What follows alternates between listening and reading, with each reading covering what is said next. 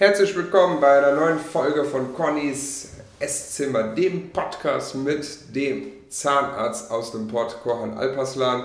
Und das heutige Thema Veneers, weil wir in der letzten Folge ähm, Thema ästhetische Zahnheilkunde ähm, so unfassbar lang gesprochen haben. Ich glaube, das ist der längste Podcast ever.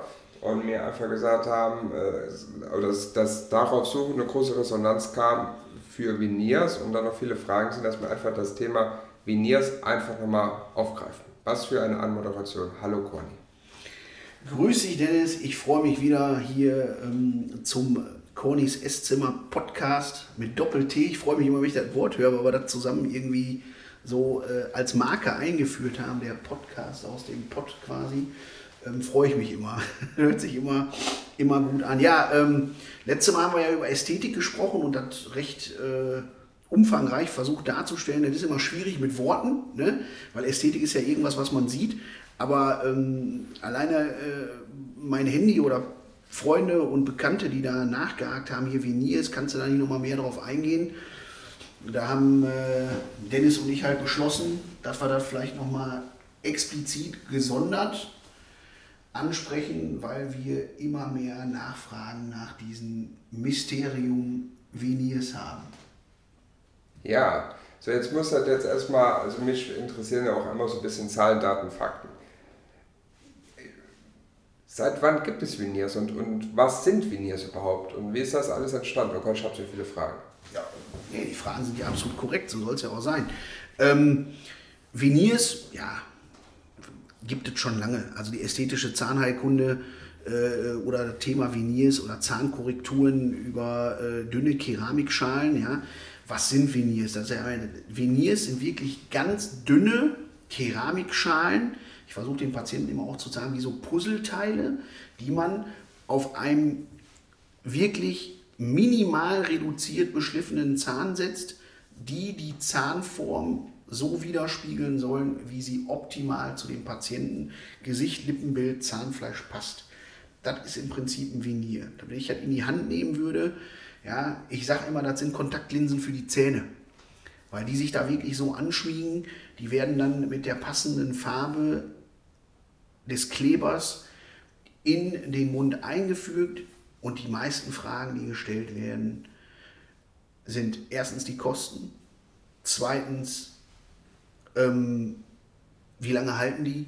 Drittens, und das ist wahrscheinlich die wichtigste Frage, tut das weh? Ne? Und bezahlt das die Krankenkasse? Ja, bezahlt das die Krankenkasse, ist halt immer so ein Spruch. Also Veniers an sich, wenn ich jetzt auf den Kostenvoranschlag schreiben würde für die Krankenkasse Veniers, dann sagt die Krankenkasse natürlich nein. Venier ist natürlich eine Wunschbehandlung. Ne? Und äh, so wie jeder sich irgendwie ein Auto wünscht, muss er das natürlich bezahlen, würde die Krankenkasse nicht bezahlen. Allerdings gibt es Fälle, wo wir im Frontzahnbereich auch Kronen machen müssen. Die werden dann ähnlich wie Veneers gemacht, aber die sind natürlich von der Krankenkasse gestützt. Man darf heutzutage auch ähm, ähm, Teilkronen beantragen oder Vollkronen beantragen, den Zuschuss der Krankenkasse entnehmen und nur die defekten Teile des Zahnes beschleifen. Also es gibt schon Indikationen, dass ein Zahn bearbeitet werden muss und dann ästhetisch versorgt werden kann. Ja? Aber an sich das klassische Venier auf einem kariesfreien Zahn ist eigentlich eine reine Privatleistung. Ne? In dem Moment, wo man das dann selber zahlen muss, gibt es da preislich relativ wenig Grenzen gesetzt.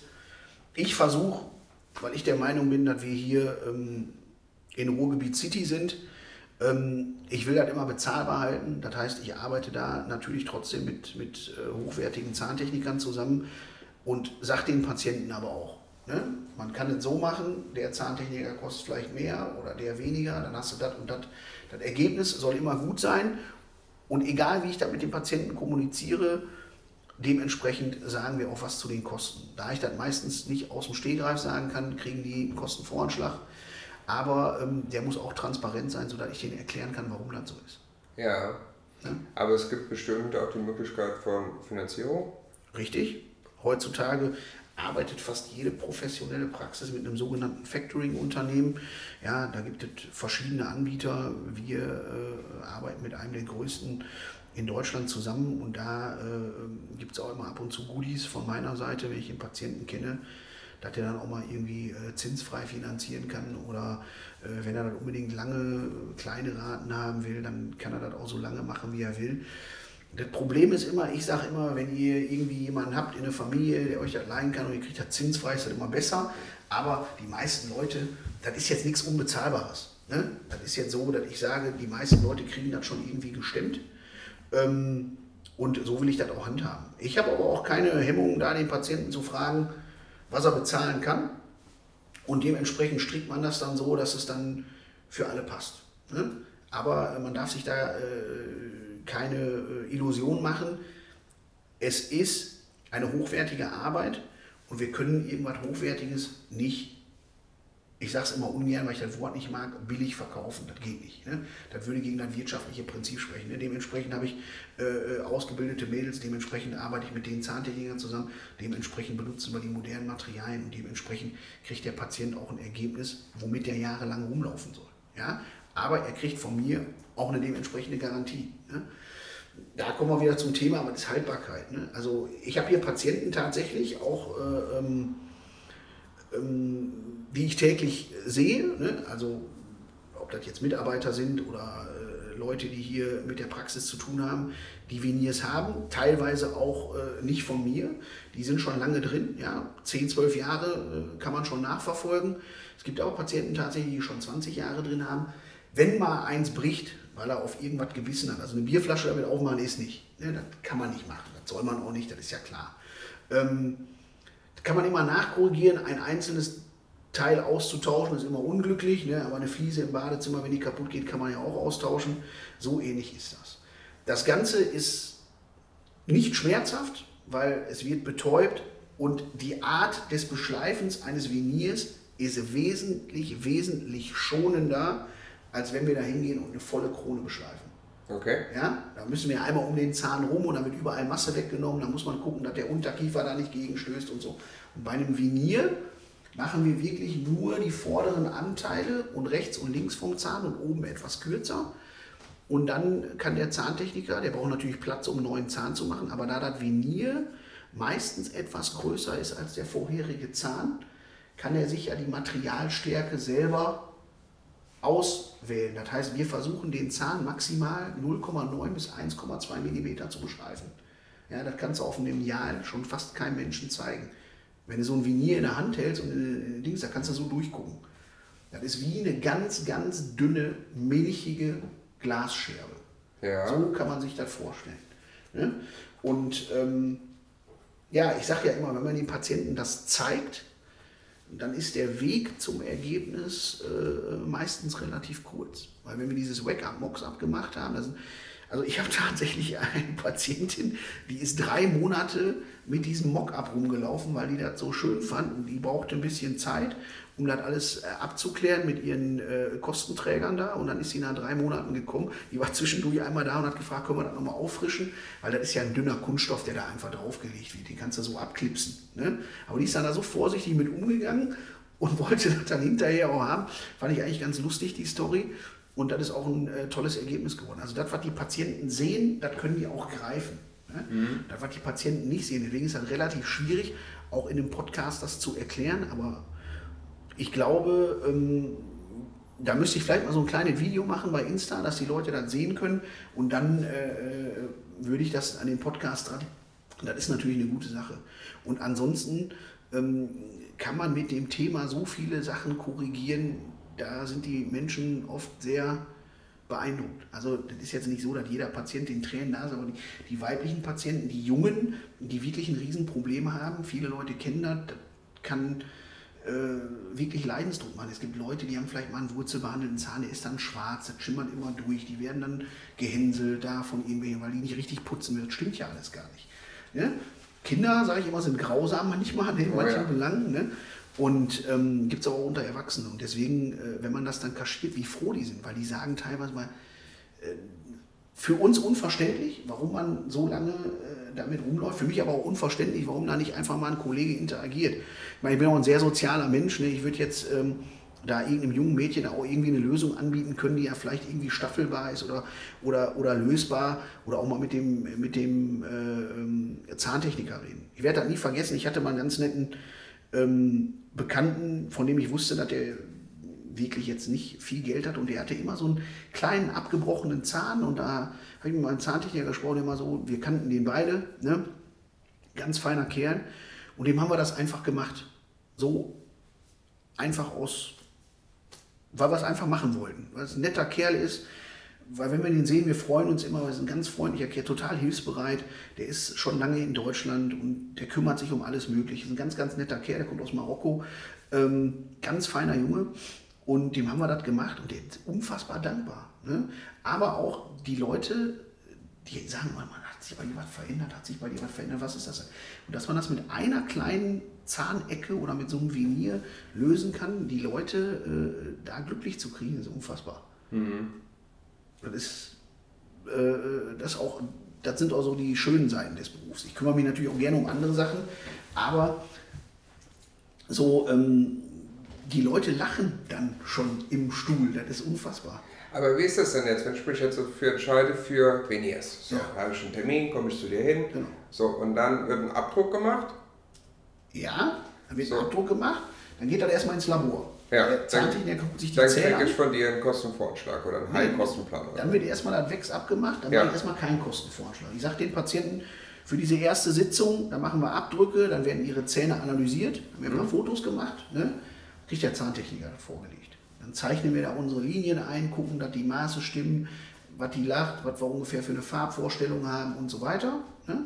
Dann geht das ins Labor und der Zahntechniker macht auf die Zähne quasi das, was ich im Mund mache, schon an Gips ja. schleift die Zähne ab oder lässt die so, dann macht er da Wachs drauf, sodass man das wirklich sehen kann, wie die Zähne hinterher aussehen auf dem Modell. Das kriegen die Patienten in der Hand, das können die auch mitnehmen, ne, weil das ist ja, ja. deren. Ne? Das können die mitnehmen, dann können die ja zu Hause zeigen, so, aber das können die sich nicht vorstellen, weil das nicht im Mund ist.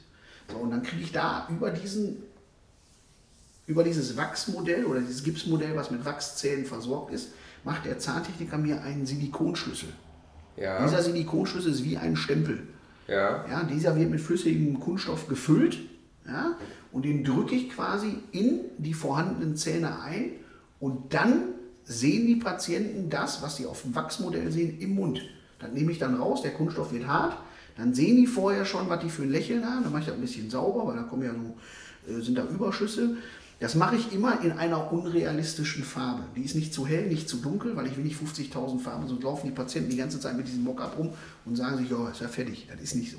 Das ist immer, ich habe da eine Standardfarbe, ich will das nicht zu hell, nicht zu dunkel. Das geht einfach nur um die Form. Und alle Patienten sagen dann, aha, das ist ja Wahnsinn. Weil das dauert zwei Minuten ja, und der Patient sieht komplett anders aus. Und man kann sich das gar nicht vorstellen, was Zähne ausmachen. Das ist wirklich, ja, wie man Ehemogel sagen ist krass. Und dann hat man noch den zweiten Termin, wenn die Veneers kommen. Wie lange dauert dann der? Dann kriegen die einen Termin, wo die Behandlung dann stattfindet. Ja. Da muss ich die Zähne ein bisschen abschleifen. Ne? Ja. In der Regel ist das so, dass wenn Patienten den Venierwunsch haben, dass mir das immer am liebsten wäre, dass die den vierten Zahn bis zum vierten Zahn machen, weil das sind so die Zähne, die die meistens zeigen. Ja, meistens noch der fünfte Zahn damit, aber man muss es auch nicht übertreiben. Bei manchen Leuten reicht es, und das muss ich mit dem Zahntechniker und mit dem Patienten immer kommunizieren, wirklich die vorderen sechs Zähne zu machen, von Eckzahn zu Eckzahn. Ne? Weil das ist so die Aha-Linie, wo der Mensch wirklich visuell hinguckt. Die hinteren Zähne kann normal Außenstehender schon gar nicht beurteilen. Das ist den meisten Leuten auch nicht wichtig. Die wollen immer eine schöne Front haben. Und dann würde man die Zähne beschleifen. Das dauert in der Regel nicht lange, weil die haben meistens keine Karies oder die ist ja vorher schon entfernt worden. Das heißt, die Unterlage ist immer sauber. Die Patienten müssen vorher auch, äh, weil wir keine Zahnfleischirritation haben wollen, äh, zur Zahnreinigung und dann werden die Veneers präpariert. Jetzt kommt ein ganz wichtiger Aspekt bei den Veneers. Es gibt manche Patienten, die haben viel zu viel Zahnfleisch. Ne? Da müssen wir vielleicht erst das Zahnfleisch korrigieren, da muss das abheilen und dann hinterher die Präparation für die Veneers. Manchmal kann man das kombiniert machen und dann wird es halt interessant. Dann geht das ins Labor eine Woche später. Bei mir geht das immer von Woche zu Woche, je nach Zahntechnik und je nach Entfernung. Ähm, und dann werden die anprobiert. Und wenn die so sind, wie wir uns die vorstellen, weil wenn wir das Mockup vorher gemacht haben, das ist ja auch immer der Effekt, den ich den Patienten sage, dann brauche ich hinterher der Keramik nichts mehr ändern. Weil ich kann in dem Kunststoff, in dem Wachs und so kann ich alles so vorbereiten. Er kann sagen, die Ecke ist mir zu kurz, die Ecke ist mir zu lang. Das ist auch wie so eine Äh, sichere Schifffahrt. Das Schiff kann nicht untergehen, wenn du vorher alle Eventualitäten abgeklärt hast, dass du hinterher sagen kannst, Mensch, hätten wir mal vorher. Weil das mache ich schon lange nicht mehr im Frontzahnbereich. Muss der Patient wissen, worauf er sich einlässt. Ne? Der kauft nicht die Katze im Sack. Also es wird keiner mit seinen Zähnen verheiratet, ohne dass er will. Ja, sehr, sehr spannend. Also ich finde nach wie vor Souvenirs irgendwie das Krasseste, was man natürlich beim Zahnarzt machen kann. Und äh, ja, ich sage einfach mal danke, Conny, dass du heute nochmal ganz ausführlich über Veneers gesprochen hast. Ja, ich bin ja auch. Nächstes Mal, glaube ich. Ähm, Reden wir über Angst. Boah. Das ist. Wahnsinn. Ist ich glaube eigentlich auch ein Thema, was viele bewegt. Da freue ich mich auch drauf. Ähm, ich finde auch, das sollten wir wieder zusammen machen, Dennis, weil das einfach gut klappt mit uns beiden. Ne? Und ähm, ja, dann reden wir äh, über Angstpatienten. Ich freue mich auf euch und äh, immer ein Lächeln voraus.